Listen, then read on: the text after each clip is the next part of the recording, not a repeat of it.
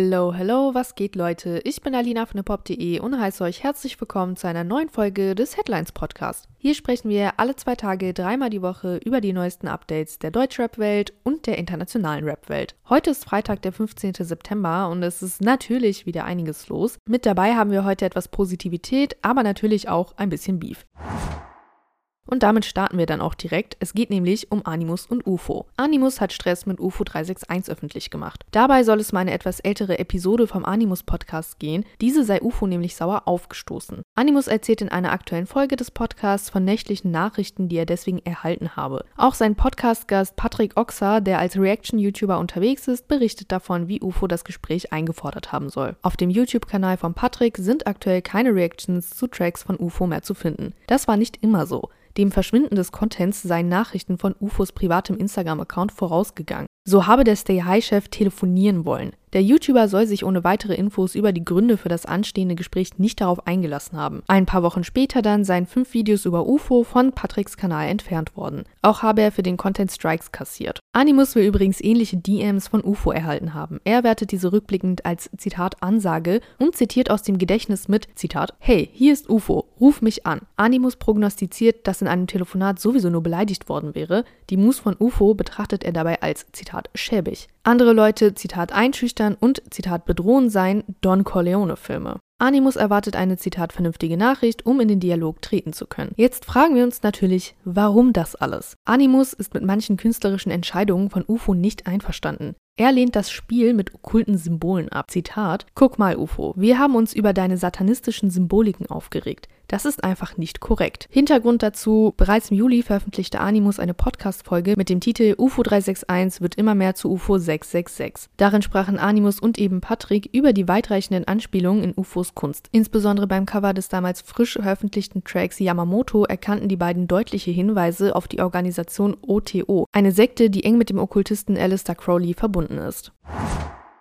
Und jetzt geht es um die angekündigte Positivität. Raf Kamora hat in seinem sogenannten RR-Talk über seine Beziehung zu anderen Artists in der Rap-Szene gesprochen. Dabei lobt er speziell Dardan. Auf die Frage, wie der Track Model mit Dardan entstanden ist, antwortet Raf, dass Dardan und er schon länger die gegenseitigen Moves verfolgen würden. Für ihn sei der Stuttgarter ein Zitat sehr netter und respektvoller Mensch, was in der Szene leider nicht üblich sei. Er habe schon viele Artists und Newcomer gesehen und getroffen, die nach einem Hit zu schlechteren Menschen geworden sind. Dardan sei hier eine absolute Ausnahme. Laut Raf sei er, Zitat, sowohl vor als auch nach seinen Hits derselbe Mensch geblieben. Ein Beispiel dafür sei eine Geste Dardans im Anschluss an die letzte Palm aus Plastik-Tour, die Dardan auf einigen Konzerten begleitet hat. Am Ende der Tour habe Dardan Raf Kamora eine Flasche Parfum geschenkt. Raf würde zwar eigentlich nur Chanel Bleu tragen, habe diese Geste des Respekts aber dankend angenommen. Der RR-Talk ist übrigens nicht online, Teaser dazu könnt ihr aber auf TikTok anschauen.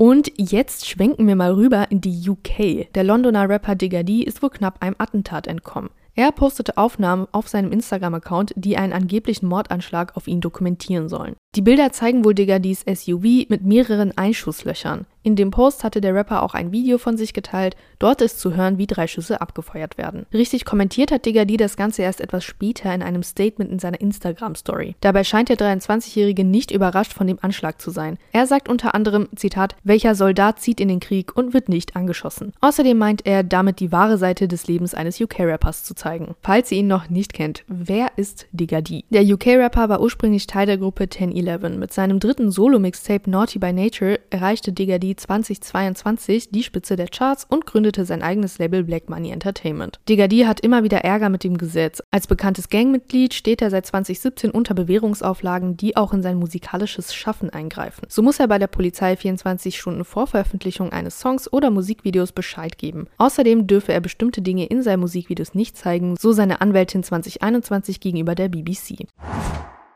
Kommen wir jetzt zu einer Kombi, mit der wohl niemand gerechnet hat. Bundeskanzler Olaf Scholz und Rin. Die beiden waren in der neuen Folge des Machiavelli Podcasts zu Gast und haben mit den Hosts Jan Kawelke und Vassili Golot unter anderem über ihre eigenen Fehltritte und Rins Aufenthaltsstatus gesprochen. Olaf Scholz kann übrigens relativ schnell beantworten, welchen Fehler er bereut. Zitat Olaf Scholz: Es hat ein Ereignis gegeben, das mich sehr umgetrieben hat. Das ist der G20-Gipfel in Hamburg gewesen, wo ich als Bürgermeister die Sicherheit der Stadt nicht habe so gewährleisten können, wie ich das gern gehabt hätte. Dies beschäftigt Olaf Scholz übrigens bis heute. Vassili Golot spricht ein wenig später Rin darauf an, dass besonders Artists der Rap-Szene häufig ältere Lines oder Songs bereuen würden. Dem stimmt der Bietigheimer zu und liefert on top noch seine Erklärung für diesen Umstand. Zitat Rin: Vor allem, weil Rap ja auch durch junge Leute gemacht wird, hast du dann ganz oft irgendwie Zeilen, die man dann später nicht so toll findet. Das ist, wenn man über eine ernsthaft lange Karriere spricht, kaum zu verhindern. Die beiden kommen dann konkret auf den Arete-Skit aus Rins Album Eros zu sprechen. Dieser sei laut Rin zwar falsch verstanden worden, in dem Song ging es um eine Figur und nicht seine eigenen Aussagen, aber das rüberzubringen sei ihm nicht gelungen. Deshalb ließ Rin den Song von den gängigen Streaming-Plattformen entfernen. In dem besagten Track scheint sich das lyrische Ich missbräuchlich zu verhalten. Eine Frau im Bett des Charakters sagt Arrêté, also hör auf oder stopp. Das lyrische Ich hingegen macht weiter entgegen dem Willen der Frau. Rin erklärt in dem Podcast, dass das Album Eros von Liebe handle und sich deshalb auch mit toxischer Liebe beschäftige. Rin fragt Olaf Scholz übrigens auch nach einem deutschen Pass. Diesen hat er nämlich noch nicht. Zitat Rin, kann ich jetzt in Bietigheim, wenn ich ins Bürgeramt gehe und sage, ich stelle jetzt hier den Antrag, kann ich sagen, du lass die Papiere weg, ich habe das von ganz oben vom Chef. Darauf hat Olaf Scholz eine klare Antwort. Rin solle das, Zitat, besser nicht machen. Zum einen aufgrund des Prinzips des Rechtsstaats, zum anderen da der Vorgang durch ein noch dieses Jahr in Kraft tretendes neues Staatsbürgerschaftsgesetz erleichtert werden soll. Hätte der Kanzler jedoch über den deutschen Pass des Rappers entscheiden dürfen, deutet er zumindest an, dass er diesen bewilligt hätte. Jetzt kommen wir zu einem ernsten Thema. Wie die meisten wissen, starteten vor etwa einem Jahr im Iran nach dem Tod der 22-jährigen Masa Amini landesweite Proteste gegen das dort herrschende Mullah-Regime. Im Zuge dessen wurden zahlreiche regimekritische Rapper wie Tomasz Salehi festgenommen und gefoltert. Hierzulande ist der Support für die Protestierenden im Iran sehr groß. Vor allem Kul Savas hat sich schon mehrere Male für die Freilassung von Tomasz Salehi und Co. ausgesprochen. In dem WDR-Podcast Iran im Herzen hat Savas nun darüber gesprochen, warum ihn das Schicksal der iranischen Protestbewegung persönlich so nahe geht. Zum einen sei er familiär sehr mit dem Iran verbunden. Seitdem er mit seiner iranischen Ehefrau verheiratet ist, habe er tiefe Einblicke in die iranische Kultur erhalten und verbrachte auch schon zwei Wochen in dem Land. Durch seine Frau und den gemeinsamen Sohn fühle sich Savasch jetzt zu einem gewissen Maß als, Zitat, Teil der iranischen Community in Berlin, weswegen ihn natürlich auch der Zustand des Landes sehr mitnimmt. Auch das Schicksal des iranischen Rappers Tumash Salehi geht Savasch speziell wegen seiner eigenen Familiengeschichte sehr nah, denn seine Eltern waren beide ebenfalls politisch engagiert und sehr systemkritisch. Zu der Zeit war Savasch sechs Jahre alt und lebte mit seiner deutschen Mutter und seinem türkischen Vater in der Türkei. Sein Vater habe damals eine Druckerei betrieben, in welcher er auch insgeheim linke Schriften abdruckte abdruckte, bis ihn einer seiner Mitarbeiter bei den Behörden verraten hat.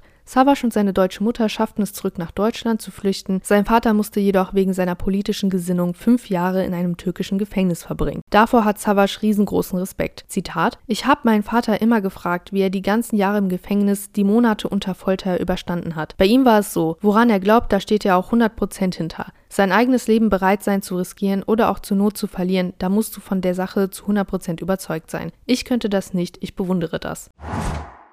Und zum Abschluss gibt es noch ein finales Update zu Tory Lanez. Dieser muss nun offiziell seine Haftstrafe antreten. Das berichtet die Law and Crime Reporterin Megan Cuniff, die den Fall seit Beginn im Los Angeles County Courthouse verfolgt. Laut ihr ist Tory seit Donnerstag offiziell inhaftiert. Der kanadische Rapper hatte zuvor einen Antrag auf Bewährung eingereicht, der anscheinend abgelehnt wurde. Damit ist das Verfahren übrigens ein für alle Mal abgeschlossen. Für Tory Lanez heißt das, es gibt kein Entrinnen mehr. Ihn erwarten nun etwa neun Jahre im Gefängnis. Ein Jahr seiner zehn Jahre langen Haftstrafe wurde mit seiner Zeit in Untersuchungshaft verrechnet. Und damit sind wir dann am Ende der heutigen Folge.